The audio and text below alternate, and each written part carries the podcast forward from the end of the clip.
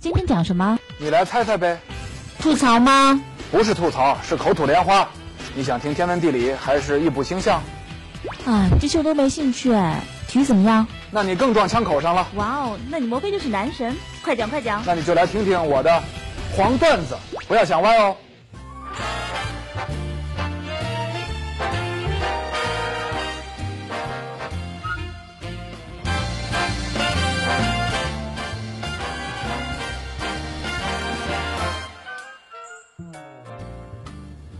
今天是九月十号教师节，在这里呢，我老黄呢先给所有的老师说一声节日快乐，也要特别感谢一下啊，在我的学生生涯的各个阶段，所有的老师，感谢你们对我的细心栽培。新的学期刚刚开学不久，啊，有人应该发现了，在这个学期学校的课程里呢有了一些改变，那就是一些学校增加了体育课，尤其是足球课。这是怎么回事呢？啊，今年的暑假期间，在七月底的时候，教育部召开了全国学校体育工作座谈会，会上决定，今年起逐步建立健全小学、初中、高中和大学四级足球联赛机制，通过招生考试政策疏通足球人才成长这个通道，培养优秀的足球后备人才。教育部长袁贵仁呢，还在会上明确提出。要在学校以前课程的基础上，每周增加一节体育课，其中呢，至少有一节体育课是足球课。要推动建立小学、初中、高中、大学四级足球培养机制，今年确定五千所校园足球定点学校，三年时间扩展到两万所。这个事情看上去啊，非常值得憧憬。所以啊，今天借这个特别的节日，哎，也是新学期开学不久，咱们一起来憧憬一下。啊，足球课的普及能否大力促进中国的校园足球？啊，能否全面改变中国足球的人才基础？本节目由哈尔滨啤酒首席赞助播出，哈尔滨啤酒一起 happy。加快校园足球的普及，很容易让我们想起那句著名的领导人的名言：“足球要从娃娃抓起。”咱们很多人都知道，啊。这句话是小平同志当年提出的，但是呢，也许并不知道，小平同志本人就是一个狂热的球迷。最近电视剧《历史转折中的邓小平》正在热播，剧中提到，小平同志在一九七七年复出工作的时候，在工人体育场第一次对外界亮相，当时呢，工体正在进行长城杯国际足球邀请赛的决赛。对阵双方是中国青年队和香港队。中场休息时呢，邓小平还走进更衣室慰问了双方的队员，并向在场的人回忆起半个多世纪以前的一个故事。这个故事大概是这样的：一九二四年，当时在法国勤工俭学的邓小平，恰逢巴黎举办奥运会，有一场重要的足球比赛，他特别想看。但当时的中国留学生啊，穷啊，没钱啊。眼看比赛就要开始了，小平同志灵机一动，走进当铺，把身上皮夹克一件外衣给当了，用当来的钱买了比赛门票，看了球。多年之后，邓小平还记得那场比赛是什么比赛啊？当年的奥运会的男足决赛，当然那会儿只有男足了，冠军是乌拉圭。一九七四年德国世界杯，当时呢，我国还没有电视转播。邓小平啊，就打电话给国家体委，当时负责足球工作的黄忠、陈家亮，啊，叫他们反映一下，把这个第十届世界杯足球赛的官方记录影片，国际足联的大片叫《世界在你的脚下》，哎，送到家里来我看看，一看就是四个小时啊，过瘾啊！一九九零年意大利世界杯，中央电视台呢，实况录像一共转播了五十二场。当时呢，邓小平已经从领导岗位上退下来了，他是饶有兴致的看了其中的五十场。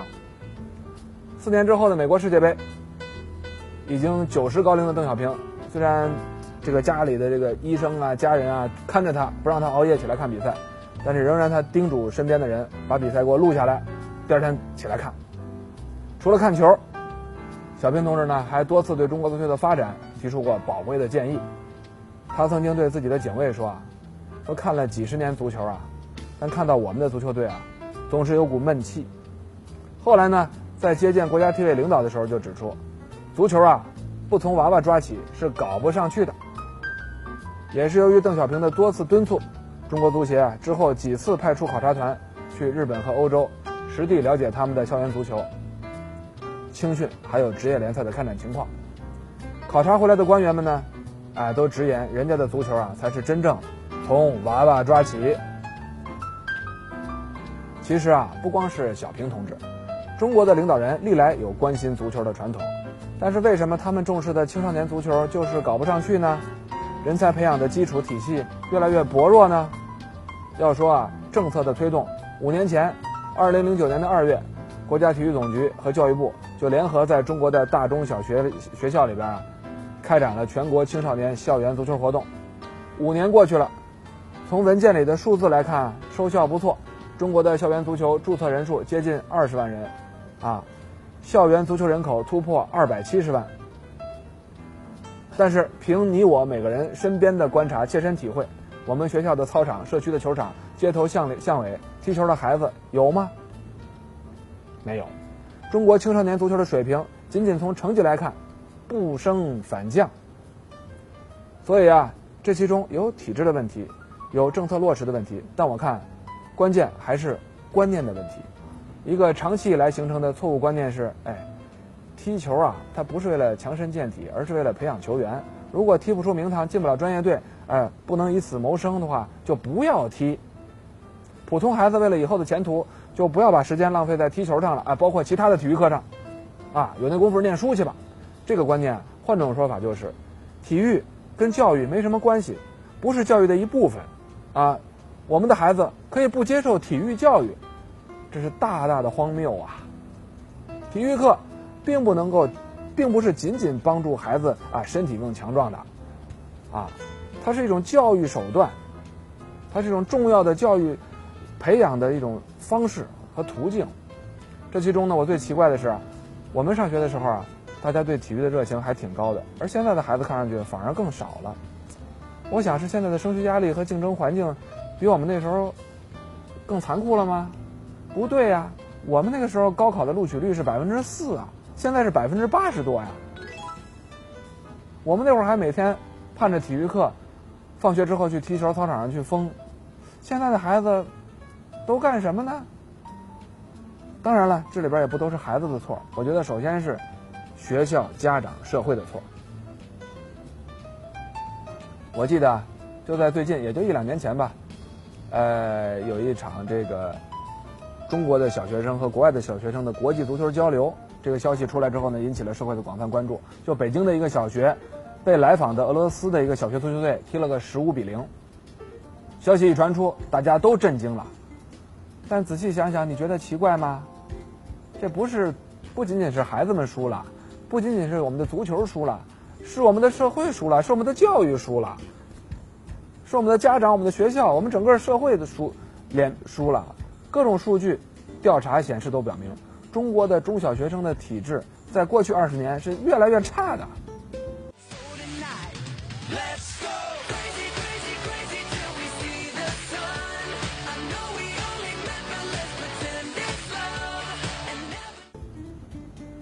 本节目由哈尔滨啤酒首席赞助播出，哈尔滨啤酒一起 happy。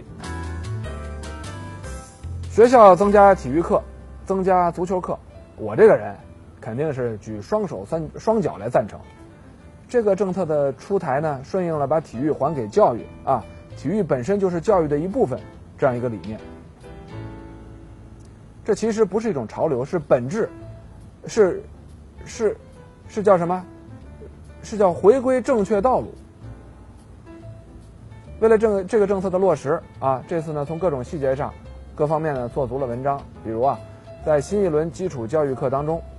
啊，在总课时减少的情况下，把小学三到六年级的每周三节体育课提高为四节，高中每周两节提高为三节，任何学校不得以任何理由和借口占用体育课，啊，严格按照课程标准展开教学，让每个学生都得到充分的锻炼，并学会至少两项终身受益的体育锻炼项目。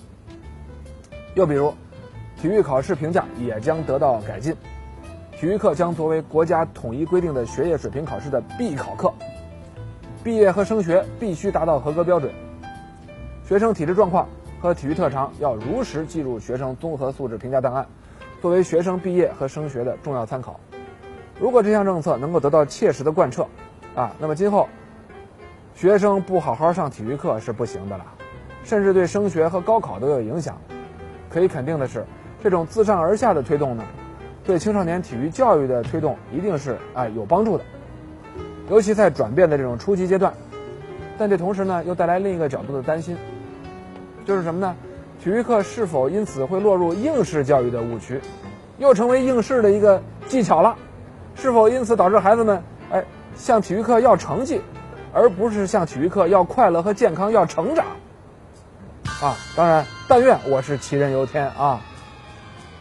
学校体育的培养和发展做得最好的是美国，他们的绝大部分体育人才都是从学校出来的，但绝不单纯的。是靠体育课培养出来的。我前些日子刚去了一趟美国，在那儿随处可以看见完全开放的体育运动环境，那太令人羡慕了。啊，人均的体育设施，人们参与体育锻炼的机会和条件太方便太好了。在那儿你要不玩一两项体育，你简直觉得自己都对不起自己。大部分人都是从骨子里喜欢运动。啊，体育课不是一个负担，而是一个乐趣。不管你的身体能力怎么样，天赋怎么样，你量力而行，用自己合适的、能承受的方式坚持锻炼，这是一种生活理念。全社会都这样，那孩子自然也这样。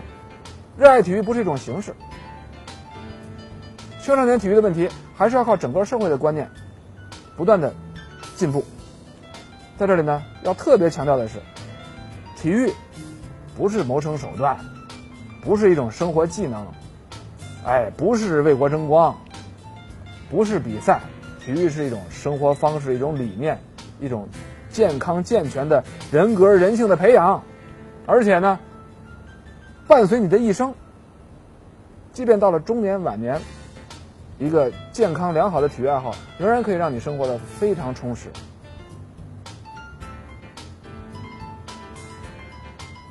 当然了。现在这些政策上的改变，如果能够真正解决我们中国的广大青少年啊中小学生体育课的问题，顺便自然也就解决了足球的问题，解决了篮球的后备人才问题。我觉得那才是让教育、让体育回归教育，让我们的教育健全、健康、完善起来，才算是啊功莫大焉，呃，让我们的子孙后代。都会感激这一次改变的。我记得日本足球腾飞的总设计师川原三郎曾经说过，日本足球的发展来自于青少年足球的培养。这个培养呢，不光有小学、中学、大学各个阶段的全国性的比赛，还有通过建立数量庞大的地方足球俱乐部，给青少年提供充足的运动场地，还有呢优良的师资力量，通过社会各阶层给青少年足球的培养，啊，关键是兴趣和习惯的培养，提供。广泛而切实的支持等等等等。现在呢，足球啊，已经渗入到了普通国民的日常生活。在日本，无论男女老少，随时随地可以享受体育的乐趣。啊，当然说到这儿，你会发现老谢我还是最关心足球，是吧？我呢也看了袁部长的讲话，我很高兴啊，足球在这次革命能成为试点，四级学校啊培养机制。